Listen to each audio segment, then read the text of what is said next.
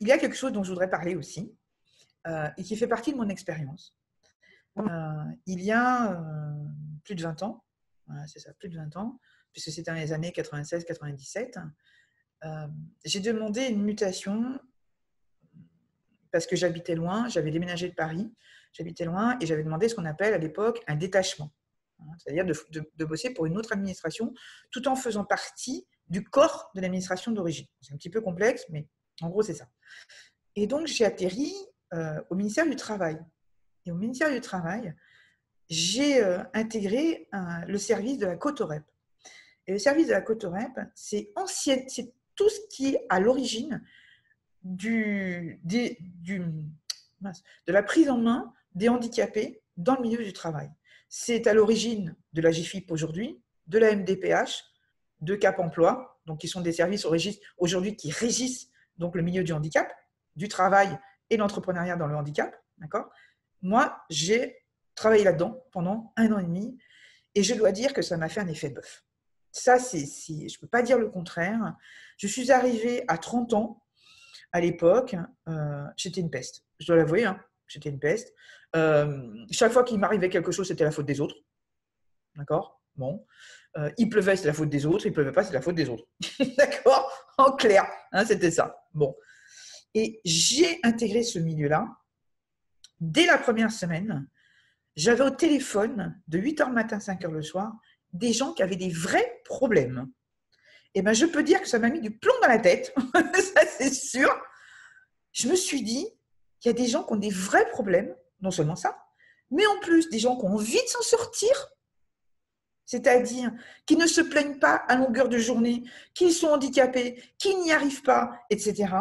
Oui, ils étaient conscients de leur handicap, que ce soit de naissance, que ce soit par accident, peu importe, que ce soit une maladie professionnelle, peu importe. Ils étaient conscients qu'ils avaient un handicap. La seule chose qu'ils voulaient, c'est qu'on les aide à réintégrer le milieu du travail.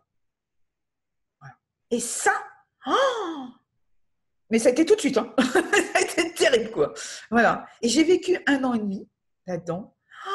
Ça m'a ouvert les yeux, le cœur, tout, tout, tout a été ouvert. Les écoutilles, tout.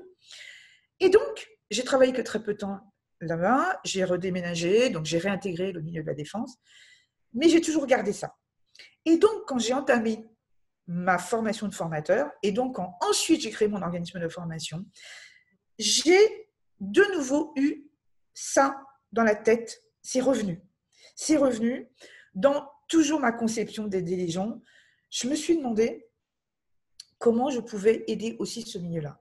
C'est resté dans un petit coin, et à un moment donné, en fait, j'ai pu euh, côtoyer quelqu'un qui est référent handicap, accessibilité numérique, donc c'est très particulier, hein, c'est le côté euh, communication numérique, digitale et compagnie, dans une très très grosse entreprise que je ne nommerai pas, et euh, qui m'a expliqué tout ce qu'il faisait. Et ça, ça a remis, ça, a tout fait remonter, en fait, chez moi. Et je me suis dit, il faut que je fasse quelque chose. C'est pas possible. Et en parallèle, dans le milieu dans ce milieu, fameux milieu canin et félin, je me suis rendu compte qu'il y avait aussi des personnes en situation de handicap. Et le plus terrible dans l'histoire, c'est qu'ils étaient au courant de rien. Ils n'étaient pas au courant des aides auxquelles ils avaient droit. Ils n'étaient pas au courant qu'au niveau de Pôle emploi, il y avait une antenne Cap emploi qui était capable de les aider, etc je me suis dit, c'est pas possible. Et c'était pas un cas isolé. Il n'y avait pas juste une personne qui n'était pas au courant. C'était 9 sur 10. je me suis dit, il y a un truc, il y a quelque chose qui ne va pas. Bon. Et donc, je me suis mise en quête par Facebook, parce que mine de rien, bah, c'est par là qu'on a beaucoup, hein, les réseaux sociaux, c'est quand même là qu'on a beaucoup de, renseignements, voilà, hein, assez rapidement. Et hum, j'ai cherché une ou des associations où je pourrais m'intégrer bénévolement pour essayer d'y apporter mon domaine de formation, mais en particulier pour ces personnes-là, pour ce public-là. Et donc, je me suis aperçue qu'il y avait beaucoup de personnes en situation de handicap qui avaient envie de créer leur entreprise, mais qui n'avaient ni la formation pour, évidemment, mais qu'on empêchait de faire parce que la raison tout le temps, c'était euh, vous êtes handicapé, euh, vous ne pouvez pas faire ci, vous ne pouvez pas faire ça, euh, etc. Et donc ça, ça, c'était pas possible pour moi, vraiment. Bon. Et donc, je suis tombée sur une, une association oh, qui m'a fait un effet bœuf, là aussi. et je vais en parler, parce qu'elle s'appelle, elle s'appelle Handicap Parlons Vrai, et, et qui, qui, est une jeune association, puisqu'elle a un an, hein, à peine un an et des brouettes, hein, on est en, 2000, en, juin 2020. Elle s'est créée en mars-avril l'année dernière, hein, donc c'est pas, pas vieux. Qui, avait, qui, a, toujours d'ailleurs une soif aussi de faire des choses sans beaucoup de moyens, qui se remue, vraiment qui se bouge, qui va voir les gens qui vont bien, qui, qui est arrivé à s'imposer là où d'autres associations beaucoup plus connues et qui ont beaucoup plus de bouteilles n'ont pas réussi à s'imposer.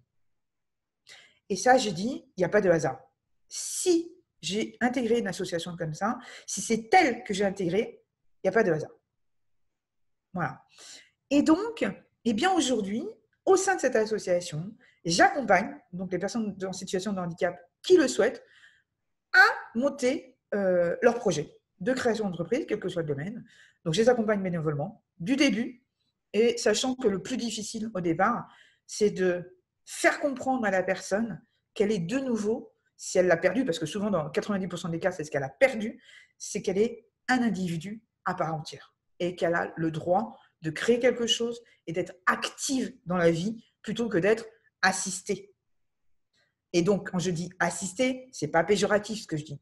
Ce que je dis, c'est qu'on les a habitués pendant peut-être un très enfin un très grand nombre d'années, on les a habitués à bénéficier de telles allocations, de bénéficier de tels services, de bénéficier de tels avantages qui existent et qui sont là. Et tant mieux, tant mieux. D'accord? C'est déjà suffisamment difficile comme ça pour eux. Mais par contre, il faut, le plus difficile, c'est de les faire remonter au niveau mental et qu'ils soient de nouveau des individus à part entière sur le plan mental.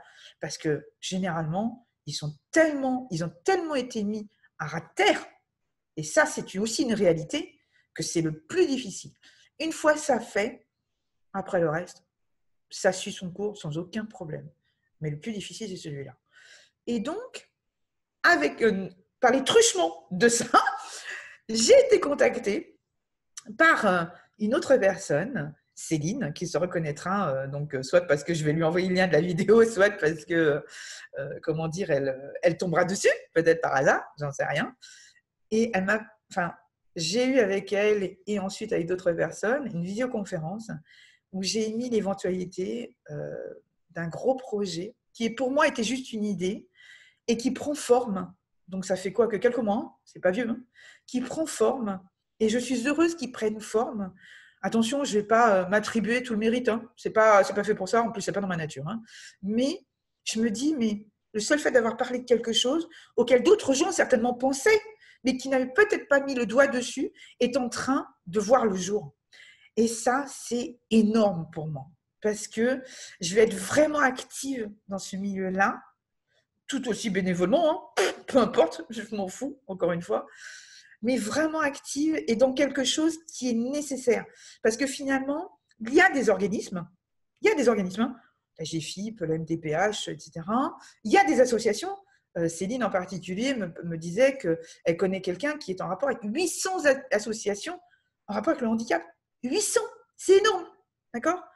Euh, Mais il y a aussi des réseaux, il y a tout ce qu'on veut sur le plan organisme, association, euh, loi, même au niveau du, travail. Hein. il y a une loi sur le handicap, etc. Mais finalement, ce qui manque, c'est la communication. C'est vraiment la communication. Quand on, dit aux gens qu'ils disent ça et ça et ça, 9 fois sur 10, ils ne sont pas au courant. Il y a un problème quand même. Le handicap, ça fait quoi? Déjà, moi, je suis au courant depuis 97, donc ça veut dire que ça existe au moins depuis ce temps-là la cotorette n'a pas, n'est pas née avec moi, d'accord? Donc, elle existait déjà bien avant. Donc, ça fait des lustres qu'on en parle, d'accord? Et qu'on n'est pas plus de communication que ça, alors qu'il y a des lois qui ont été faites depuis, justement. Il y a des lois. Et qu'il n'y a pas plus de communication que ça, c'est qu'il y a un problème.